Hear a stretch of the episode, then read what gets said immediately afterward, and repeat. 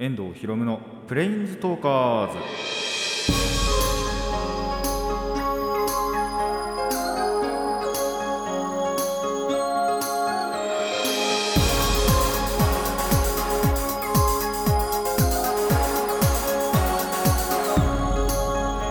ラジオの前の皆さんこんにちは。遠藤博夢のプレインズトーカーズ。パーソナリティの遠藤博夢です。この番組はマジック・ザ・ギャザリングのプレインズウォーカーたちがさまざまな世界へ旅できるかごとくさまざまな話をしようという番組です。なんか今週、まあ、今週、えっと10ん25からかな？に入ってからコロナのワクチンがなんか出来上がりつつあるみたいなのがいきなりパッてニュースに出てくるようになってなんだろう本当にワクチンがそろそろ完成するのかなっていうなんか兆しが見えてきたっぽいですね。まあどうなんだろう。本当に完成したってわけじゃないと思うんですけどまだ。ただ一番早いとえもう来月ぐらいからか？3月とかからは来月再来月ぐらいからはなんか受けれるんじゃないかみたいなと,、えーとまあ、ニュースでは言ってると。ちょっと不確定ではないんですよね。不確定ではあるんですけども、えー来月再来月ぐらいからは、えーまあただ最初はやっぱりその高齢の方を対象に、えー受け入れるということなんで、まあ、これ本当にやっぱもし本当に完成してるのであればもうねこの19年末かな？まあ日本では20年入ってからかな、えーから続いていたコロナの収束への一歩になるんじゃないかなと。やっぱこの全人類のね今の一つの望みではあるんで、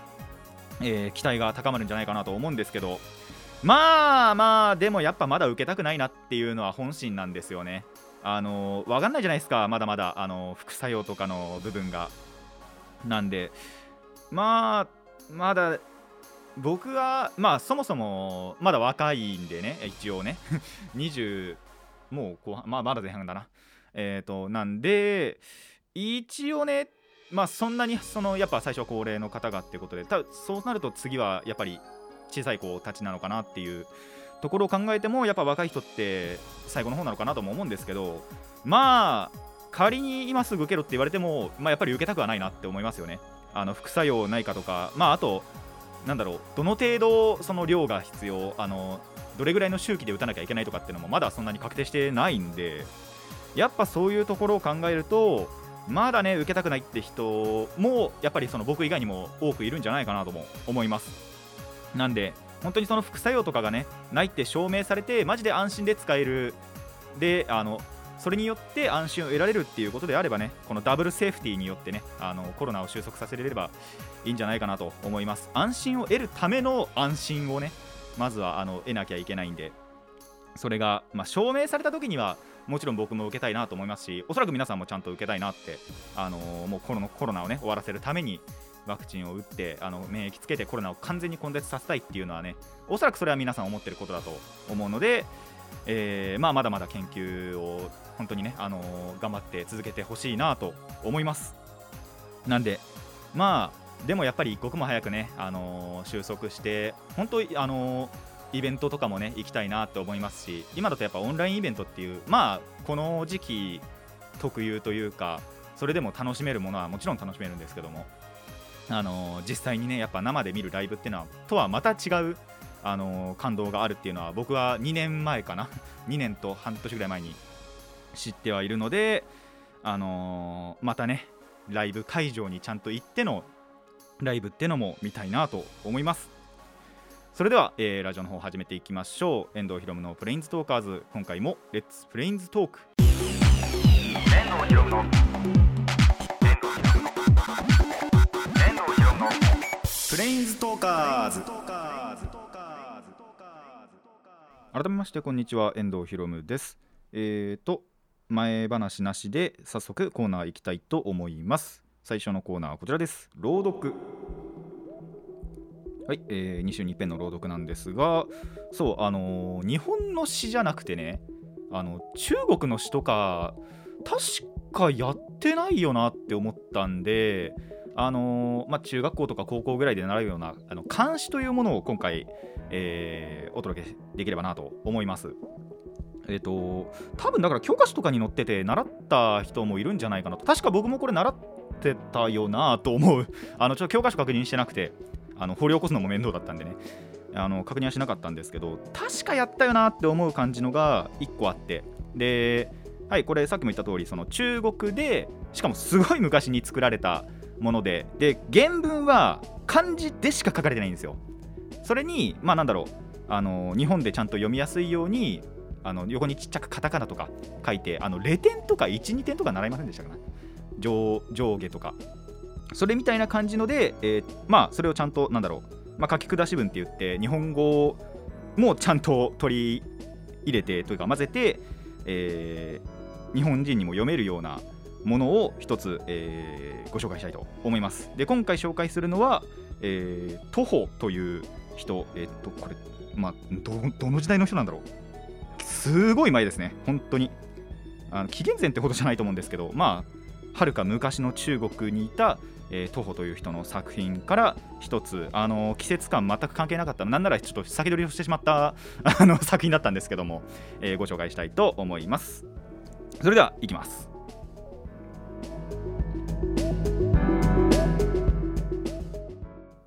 春望徒歩。国破れて山があり白春にして草木不可し。時に感じては花にも涙を注ぎ別れを恨んでは鳥にも心を驚かす。放火三月に連なり箇所板金にあたる。白桃書けばさらに短く。すべて真に絶えざらんと欲す。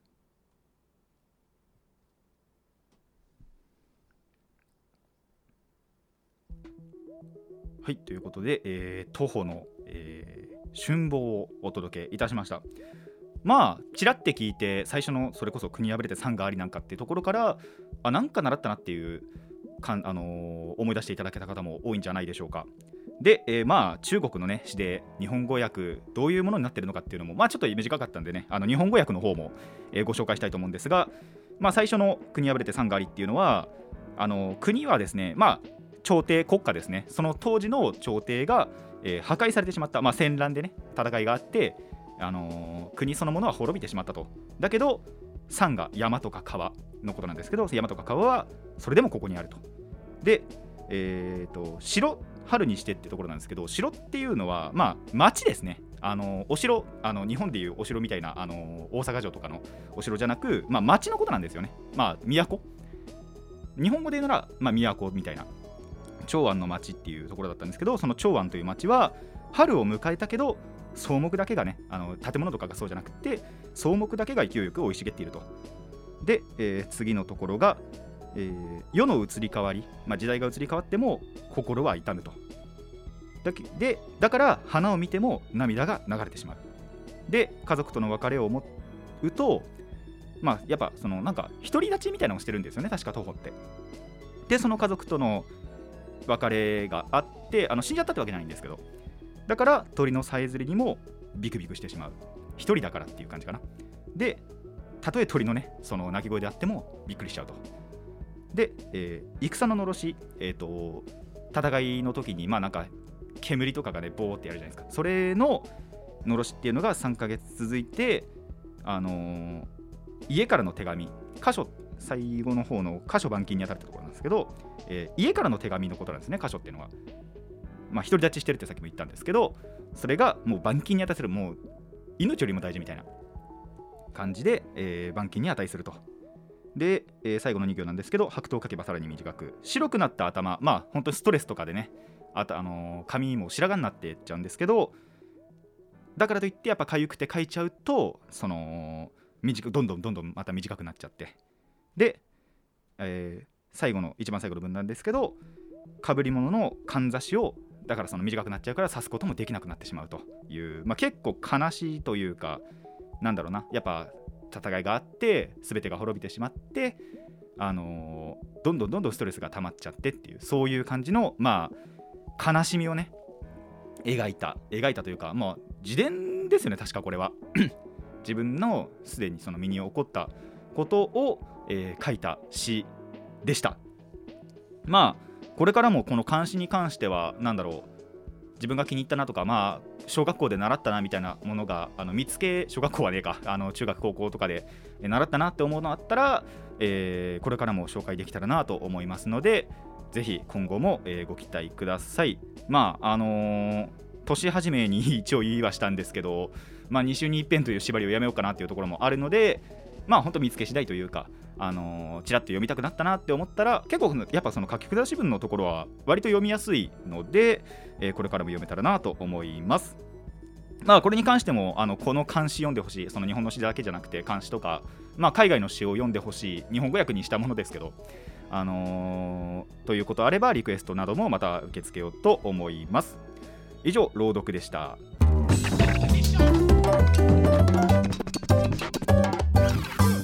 遠藤ひろむのプレインズトーカーズ。続いてはこちらです。小話。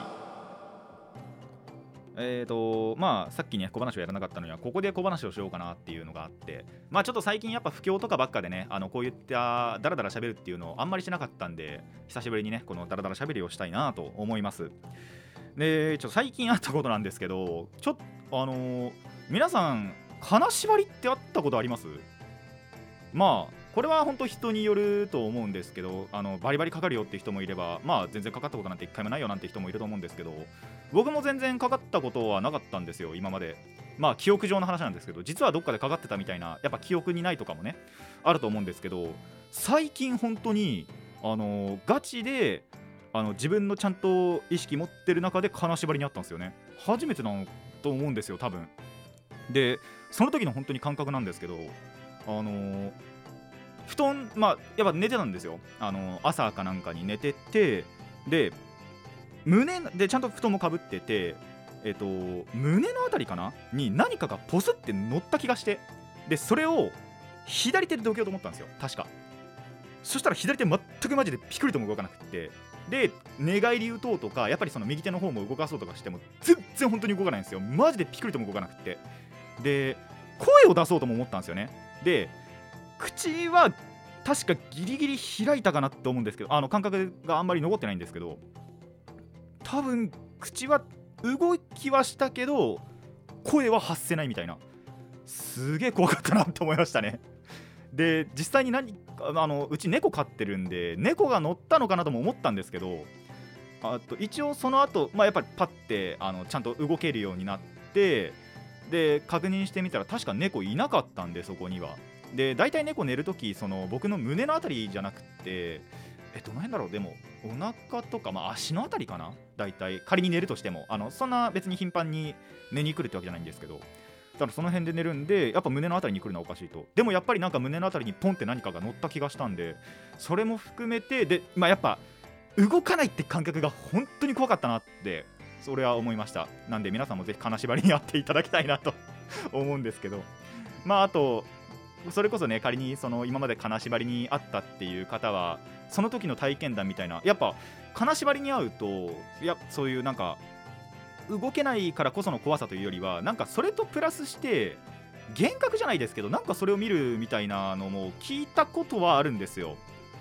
高校の頃かな多分。の先生だったと思うんですけど本当にその金縛りにあってで意識だけははっきりとしててあのーその金縛り中に何かが見えるみたいなっていうのを聞いたことがあるだけなんですけど実際にどうだったのか分かんないんですけどそれが僕の中ではそのなんか何かが胸の上にポンって乗った感覚あの布団越しでね。っていうのがあってそれはまたなんかあー金縛りだったのかなと思いましたね。でも本当にピクリとも来なかったんでマジで金縛りだったと思うんですけど。いやーで初めてだったんで逆に嬉しかったですけどね。あやべえ金縛りにあったみたいな。ところもあってちょっと面白くもあったんですけども。あの実際にその解けてからね。解けてから冷静に思うとあの面白かったなとか嬉しかったなっていう感じはあるんですけど本当にその瞬間というか金縛りにあった瞬間はあのー怖かったですね。やっぱり。本当にピクリと動かないんで。あのまあこれ意図的にやっぱ発生させることってできないじゃないですか。一応発生させる方法あるらしいんですけどめちゃくちゃそのなんかいろんなことやって疲れ体をマジで疲れさせるみたいなってやるとあのできるみたいなことを聞いたこともあるんですけど実際にそうなるかってやっぱりその人次第個人次第だと思うんで人の体次第だと思うんでまあまああの意図的にはかからないなと。で僕もやっぱ意図的にかけようと思ってそのそういう行動をしたとかじゃなくて本当にただただ寝てるっていう時にそれが起こっただけなんでまああのもしね皆さんもこの話聞いた皆さんあの金縛りにこれからあったという方はですねぜひその時の体験談なんかをご紹介してくれたら嬉しいなと思います。もう一個いこうかな。あもう二ついこうかな。でもう一個。あの最近そうちょっとすんごい面白かったのがあのえっ、とまあ最近その僕 VTuber めちゃくちゃハマってるっていう話を結構前からしてると思うんですけどいつだったかな？先々週ぐらいだったかな？だと思うんですけどえっとまあい,、まあ、いつも通りというかあのーテレビとかを見てでその VTuber さんの配信があるっていうことでその VTuber さんの配信見てたんですよ。で1時間2時間で終わるかなって思ったらあのーバリバリそんなことなくあ違うえっと何時間やったんだ？4時間ぐらいやったのかな？3時間4時間ぐらいそれやっててあのその後確認したら。で10時とかからやってたんで日をまたいじゃったんですよね。でその前に風呂入ってればよかったんですけどさすがにそんな早くにちょっと風呂入んなくってでその配信ももうほぼフルで見てたもんなんであのそれが本当に配信終わってからあのお風呂に入ると。2時ぐらいだったかな多分。1時半とか2時ぐらいだと思うんですけど。であのーもちろんその後その睡眠時間減るじゃないですか。でその次の日バイトってことを自分でも覚えてたんですよ。でいつも通り起きるじゃないですか。で身支度してご飯とかも食べていざそのバイトに行くぞって思って靴履く前にめまいし始めたんですよね。多分睡眠時間の関係だと思うんですけど。もう頭フラフラしちゃって。やばいこれ。一応その日の勤務5時間だったんですけど朝から。で5時間なら耐えれるかと思いつつとりあえず行きがてらそのコーヒーを買って飲んでバイト中それでもほぼほぼ頭フラフラしてたっていうバカなことしたなと思いましたね。しかもそうあのその時の配信が筋トレ配信みたいなことしててまあそのゲームで負けた回数筋トレするみたいなまあそのもちろん配信者がねあの 筋トレするって話だったんですけどまあ一緒にやるよねってことでえーっと1分ちょいぐらいプランクしました。風呂入る前にねあのその配信が終わって一緒にその配信者さんとプランクやる。で、えー、とその後お風呂入ってで寝るまでもまたちょっと時間かけたんだよなやっぱり。シャワー浴びてちょっとお風呂入ってから。まあ3時とかに寝たのか3時とか3時半かな多分寝たの。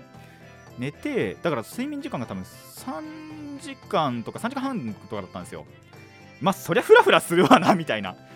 で家帰って寝ようかなとも思ったんですけどあのやっぱ僕自分で自分の体のこと分かってるんで寝ると夜寝れなくなるんですよ。あの昼寝とかしちゃうと。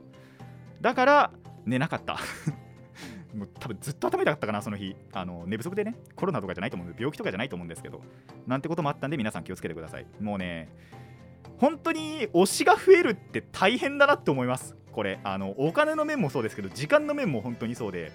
まあちょっとそこのねやっぱ推しではあるんでこれからそのコンテンツにお金もかけていこうとは思ってるんですけども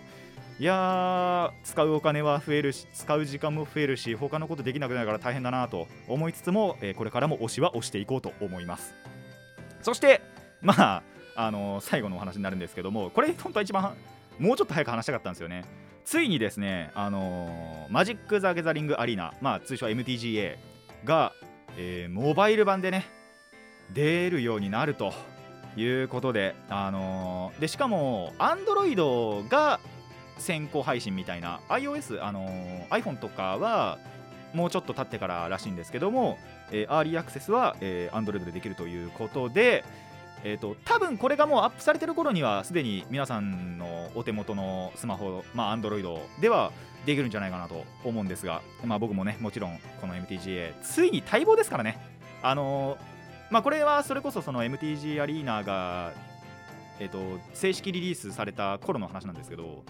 まあ一応ノートパソコン持ってるんですけどすごい古いやつなんですよ僕のやつ。あのお父さんからもらっためっちゃ古いやつでもう多分10年前ぐらいのモデルだったんでそれでやろうと思うとメモリが足んなくてあのーとか多分 CPU そのものも足りなくてえっ、ともうカックカクでもうほぼできないような状態だったんですね。だからあのまあこれはもう新しいパソコンとか買うよりは、まあ、スマホ版で出たらスマホでやろうって思ってたんですよ。ただもっと考えたらスマホでやるよりもタブレット買った方がよくねって思ってでそもそもやっぱり2台持ちってしたかったんですよね、まあ、タブレットじゃなくても携帯ただのスマホ2台持ちとかでもよかったんですけどまあせっかくならやっぱ自分でお金かけて、まあ、タブレットでも買えばそっちの方がいいかなと思ってそうすれば片方タブレットで動画とか見ながらスマホでゲームとかできるし、まあ、逆にそのなんだろうな。タブレットの方でアリーナやりながら、まあ、スマホの方はあの動画を見るとかっていうのもあの2つのね使用法ができてでやっぱやるならゲームとかねやるなら大きい画面の方がいいかなってパズドラ以外だったらあのパズドラって逆に小さい画面の方がいいんですよ。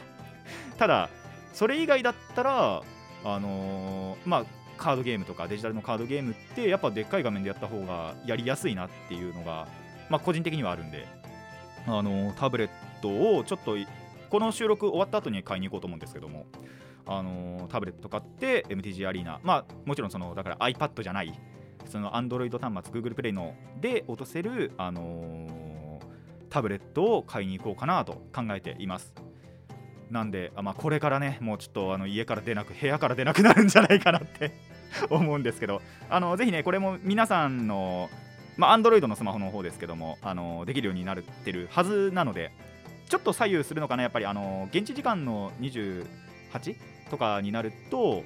おそらくちょっとその遅れちゃうっていうことも日本時間だと遅れちゃうなんてこともあるかもしれないんですけど Android の方はねできるようになる。まあやっぱ基本プレイは無料でカードを買うぐらいでしか課金ってないと思うので、えーぜひね皆さんもやっていただきたいなと思います。まあやっぱ基本無料基本無料プレイであればねあの課金とかあのお金をかけなくて済むわけなんでやりやすいなと思いますしやっぱ最初チュートリアルとかあるはずなんで、えーそこでねマジックというものに触れていただければいいなと、まあ、これが布教活動というものなんですけども。まあだからやっぱ使えるカードそのものには限りはあると思うんですよ。あのー課金しないと手に入らないっていうことはないにしても手に入りにくいっていうカードはやっぱあって使えるデッキとか使えるカードにはもちろんその制限はあると思うんですけど必要最低限のマジックというゲームそのものを知るにはねあのもううってつけの機会だと思いますのでこのモバイル版いつでもどこでもできるようになると。まあ僕は家でしかやらないですけど。あの本当に家でしかやるつもりないです。あんまりデータ通信って使いたくなくてやっぱ w i f i でねできる環境でやるのが一番かなって思ってるんでだからこそタブレットであの家の w i f i つないで、えーやっていこうかなと思いますしでそうタブレット新しく買おうかなとも思ってるんでそのタブレットではあのツイッターとかをねそろそろやろうかなとも考えてるんでそれはちょっとまあ実際にアカウント作ってからまたここでお話ししようかなと思うんですけど、えーできたらねこのツイッターとも連携してツイッターからお便りを募集するなんてこともやろうと思っているのでそちらも、えーお楽しみにしていてください。ということで、えー久しぶりの、えー小話でした。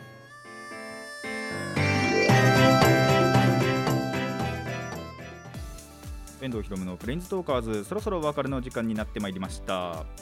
いややっぱねあの最近不況とかがね多かったんで久しぶりにダラダラ喋れてよかったなと。これからもなんかこういうことあったらあのたまりに小話がねたまりにたまったらフリートークみたいな感じで小話、まあ、雑談みたいなことを、えーやっていこうかなと。まあ話が広げられない要因としては一応話広がってはいたんですけどもあの一人だけで喋ってるんでねちょっとこれ以上広げられないみたいなところがあったりもするんですけどまあそこはやっぱりそのお便りとかからね広げるなんてこともできるかもしれないんでまあラジキャスネットのメール送信フォームからというが嫌という方は一応まあまだちょっとその予定っていう部分ではあるんですけどまあでもツイッターやろうかなとも思ってるんであのーそこからお便りというか、まあ、メッセージいただければと思います。まあ、そのためには多分やっぱりもう一回ね、あのラジキャスネットにアクセスしていただいて、そこにその直接飛べるリンクとかを貼ってもらう予定ではあるので、あのーそれのために1回はね、ちょっとあの来ていただくかもしれないんですけど、その後はあのブックマークとかなんかしていただければ、あのーメッセージ送りやすいのかなと思いますので、そこの部分はぜひお願いします。で、まあ、ちょっと麻雀に関してもね、1個だけ補足があるんで、あの前回の分のところで補足があるんで、ちょっとそれだけね、このエンディングでお話ししたいんですけども、あの前回、缶の話をしたじゃないですか、同じ牌を4枚集めて、まあ、相手から取ってもいいし、自分で4枚集めたものを、まあ、4枚パッて開いてもいいしっていうもので缶があるんですけど、まあ、缶した時ってドラが増えるじゃないですか。なんで、あのーやたらめったらするもんじゃないんですよ。実はあの前回そのことを言うのは忘れたなと思ってたんですけどやたらめったらすると逆に自分の首を苦しめることになるっていうことは覚えておいていただきたいなと。まあしたい人はもちろんしていいしあの今ならやってもいいってやっぱ自分で判断した時にはもちろんあのやって攻めガンガン攻めるっていうことはやってもいいと思うんですけど例えば相手がもうすでにテンパイって言って、まあ、あと1枚で上がれますよっていう状態のことをテンパイって言うんですけどもとかをしてリーチをかけてる時とかはそのリーチ相手にドラがいっちゃう可能性もあるわけじゃないですか。もちろんその自分だけにしか来ないってこともあればそのドラ表示ってめくるまで何が出るか分かんないんで相手に行っちゃうっていうことも考えて管しないといけない。でしかもリーチをかけるとと裏ドラっていうのをめくれるようになるんですね。裏ドラって言って、まあ、リーチをかけた人だけはそのドラ表示牌のもう1個下の牌もドラとして扱える。だからそれを裏ドラって言うんですけどそれの裏ドラの可能性っていうのもすごい広げちゃうんで例えばその普通にリーチしただけだと上に乗ってるすでに表示されてるドラプラス、まあ、見えないドラの裏ドラの2枚がドラになってで対応してればその分やっぱりドラが増えちゃう。裏ドラが乗っちゃうっていうんですけどそれが、えーリーチしました。誰かがカンしました。ドラが2枚になりました。そしたらその表示されてる2枚プラスさらにその下に隠れてる2枚分もう2枚増えちゃうっていうことになるんであのーだ自分がねリーチしてそこから暗冠とかってするとそれは大丈夫なんですけどもあのー民間とかをして相手がリーチしちゃった時はそういうチャンスもあったりして自分の首を苦しめちゃう。まあドラってやっぱ乗っちゃうと点数上がっちゃうんでその点は、えー気をつけて、えー、缶をしていただきたいなと思います。あとは役を狙う時ですね。3冠つかあの役があったりするんでそれが狙えるなって思ったらやっぱり缶した方が自分の役もやっぱり上がるしあのーまあ自分のドラ今なら来るんじゃないとかっていうあのオカルトを信じる人なんかは、えー、缶をしてドラをもうもろ乗りをしてもいいのかもしれないですね。あのー自分が関した牌がそのままドラになることをもろ乗りっていうんですけどあの俗語でね。俗にもろ乗りっていうんですがまあそういったことをやってまあ一つの戦術としてあとそう缶をすることによってやっぱり場が乱れるっていうことは結構あるあの見てきたことがあるんでまあその場を乱すためだけに缶をする自分はその上がれなくてもいいからみたいなところもまあ一つの戦術としてはあると思うのでまあ、ただやっぱり気をつけてくださいと、とにかくやたらめったらだからといってやりすぎると、相手がただただ点数が上がっちゃうっていうこともあるので、気をつけてくださいというのが、えー前回の缶に対する補足情報でした。まあ、もちろん、だからといって絶対にやるなというわけでもないんで、ここぞという時はね、ぜひ缶してドラを乗っけてやりましょう。えこの番組ではお便りを募集しています。疑問や反論、意見はもちろんのこと、朗読してほしい作品も募集しております。どのお便りもラジキャスネラジキャスネットのメール送信フォームまでお寄せください。たくさんのお便りお待ちしています。で、えー、とさっきも言ったんですが、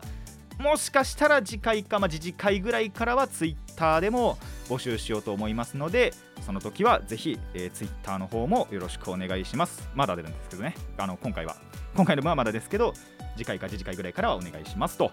えーということで、今回はここまでといたしましょう。遠藤ひろむのプレインズトーカーズ、ここまでのお相手は遠藤ひろむでした。また次回もレッツプレインズトーク。